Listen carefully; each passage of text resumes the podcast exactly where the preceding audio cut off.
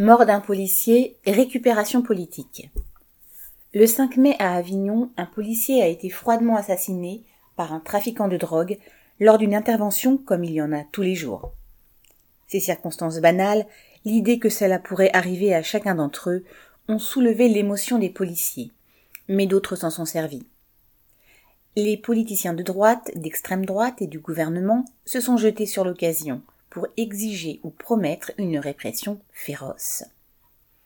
Le président LR de la région PACA, Renaud Muselier, a exigé la perpétuité incompressible pour les tueurs de policiers. Son collègue, Damien Abad, chef des députés LR, a demandé le réarmement pénal et le dirigeant de Debout la France, Dupont-Aignan, prône la guerre totale aux voyous. Macron, son Premier ministre et son ministre de l'Intérieur y sont allés de leurs commentaires habituels, salut aux policiers, promesses de justice implacable, décoration posthume, point de suspension.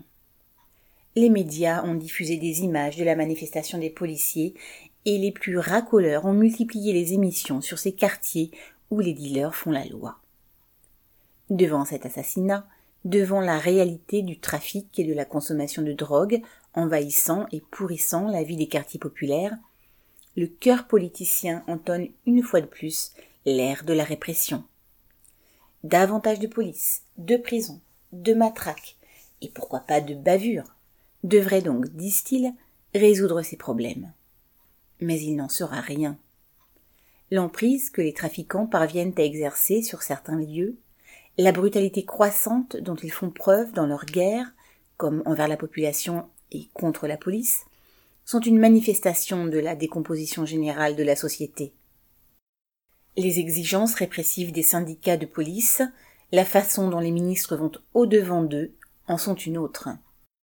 Elles démontrent l'emprise croissante de l'extrême droite dans les corps de répression et le fait que les politiciens, y compris à gauche, cèdent devant elles. Devant la misère croissante et toutes ses conséquences, l'État propose de taper plus fort sur tout ce qui bouge. Cela aussi fait partie d'un pourrissement général dont certains politiciens font leur miel. Paul Gallois